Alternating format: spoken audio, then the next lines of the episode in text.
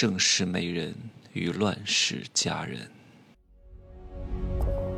没有事实，没有真相，只有认知，而认知才是无限接近真相背后的真相的唯一路径。哈喽，大家好，我是正气学长哈。有点姿色，而且仅有点姿色的女人，在这个时代一定要注意。不能再作了，各位。可能这些话你听了之后非常不爽，但是我希望你能够明白一个道理：它不是十年前，也不是八年前，那个时候消费主义盛行啊。作为很多创业者，随随便便搞个 PPT 做一个路演，就会有很多投资人争相给他投钱。现在你看看。如果这个事情不是十之八九能赚钱，是不会有人给你投的，因为现在钱不多了。现在整形医院的生意都不好了，为什么？整形医院的这些钱看似是女人在消费，其实是男人在消费。你不要告诉我说女要为己者容，为自己而美丽是，但是这只是一小部分，大多数的女人都是在为别人而活。想要搞个二两肉，整个曼陀，做个脸，搞个什么幼态脸，又做个什么拉皮，大拉皮、小拉皮，又是什么埋线提升，又是什么巨拉提，又是什么，哎呀，全都搞上了。想要通过付出这点金钱换来一点美貌，然后去找一个金主，找一个傻子去捞更多的钱，可是这一招现在不灵了。现在大多数的人是没什么钱的，没什么钱就不愿意为这些所谓的溢价付出更高的价格。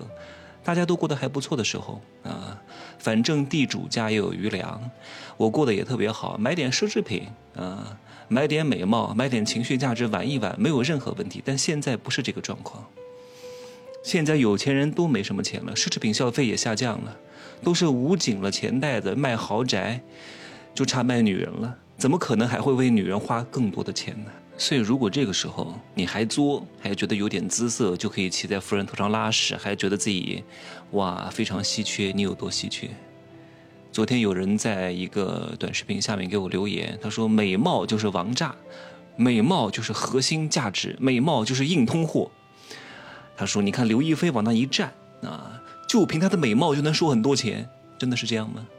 我见过很多长得跟刘亦菲一样美的，短视频上呢有一个女人叫叫什么名字我忘记了，就在那天天跳舞的扭来扭去的，长得是真漂亮啊，身材也不错，但不是那种二两肉大的不错哈，是很清纯，身体很纤细，很白嫩，很美，真的跟刘亦菲有有一点点神似啊，不相伯仲。可是她能成名吗？可是她能挣很多钱吗？不能，也只能在短视频上卖卖骚，对吧？论美貌，她不输刘亦菲，那为什么她没法成为刘亦菲呢？嗯，你不是说美貌是硬通货吗？并不是，美貌到变现中间的成交路径还长着呢。人家刘亦菲，生逢其时，有资本愿意推，有名气，有演技。等等之类的各种各样的方面加持在一块儿，再加上她比较美，只不过这个美貌是你能够显而易见的，你就误以为美貌是她的核心价值，殊不知美貌只不过是她的附属价值而已。当然，可能前期啊占的比重稍微大一点，但是越到后期越没有那么重要，对不对？你看看现在的公司开人都开谁？都是开高管，都是开中层管理人员。那些高管都不是什么核心创始团队的成员，又是这个总监，又是那个什么联席 CEO，又是那个什么 C 什么 O，都不是那么那么重要的，都不是直接创造价值的人。他敢开掉那些拿到大单子的销售吗？他敢开掉那些专业技术大拿吗？绝对不敢，因为那些人都是能够直接创造价值的。那些所谓的中层管理人员，所谓的非核心的高管。看似好像懂得很多，但其实没法直接创造价值。说什么管理能力怎么衡量？什么分析能力怎么衡量？什么什么什么价值观怎么衡量？什么人际交往能力怎么衡量？没法衡量的，就看你能不能直接拿到单子，能不能搞定我们的核心技术难题。不能搞定，现在经济下行，现在公司效益不好，趁早给我滚蛋，就这么简单。别他妈还真觉得自己多值钱。越是那种高管，其实在盛世的时候。啊，可能还能找到点工作，因为那个时候钱多嘛，热钱多。但是啊，一旦公司遇到了一点问题，首先开掉的就是这帮人，因为没钱了，没有更多的溢价给到你，但是你这个人的要价还非常之高，所以就趁早滚蛋吧。美貌和这些所谓的管理能力，它都是一样的，就是 你能说它好吗？你说我在这个什么通用汽车那儿学到了一整套技术啊，然后呢，我好像很牛逼啊，媲美杰克韦尔奇，媲美什么彼得德鲁克，然后我去公司找工作，别人说你能带来什么价值？我会管理，不好意思，你那套用不了。你觉得你好像很牛逼，但是你的那一套我们这不认可。但是如果你能拿到资源，能拿到单子，能带来钱，你在任何一个地方都是非常受欢迎的。美貌它也是如此。你说我长得很美，天仙，有人就不喜欢你。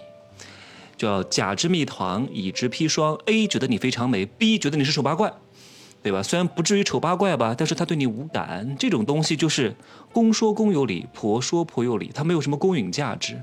但是有些人仗着自己二两肉挺大。姿色还可以，在那耀武扬威的，真觉得自己很值钱吗？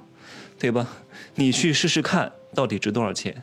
在售楼处门口说：“我想要这个房子，因为我很美，因为我是依照呗看人家把不把房子卖给你，根本就不可能的。你是谁呀？对吧？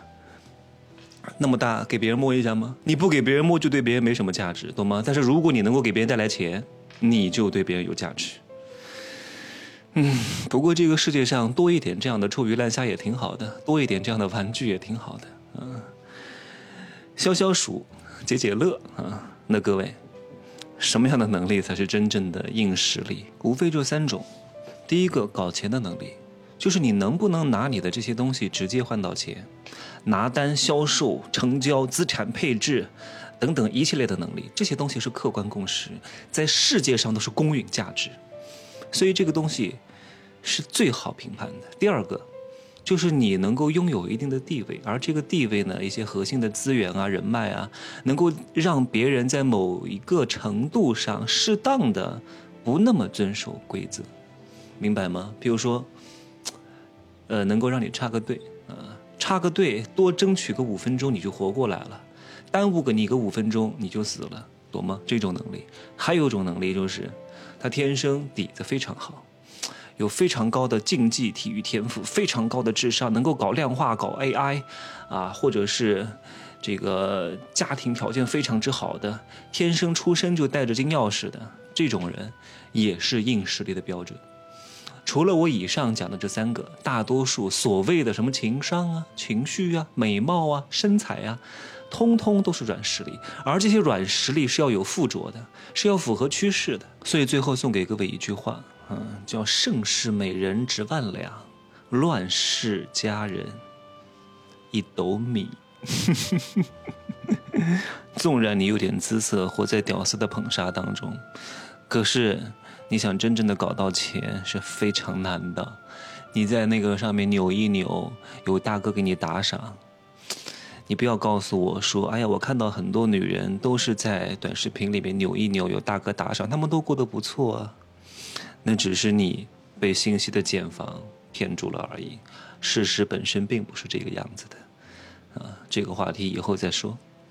希望各位不要做一个年老色衰、头脑空空、口袋空空的美人儿。最后，难道我们在桥洞里面相遇吗？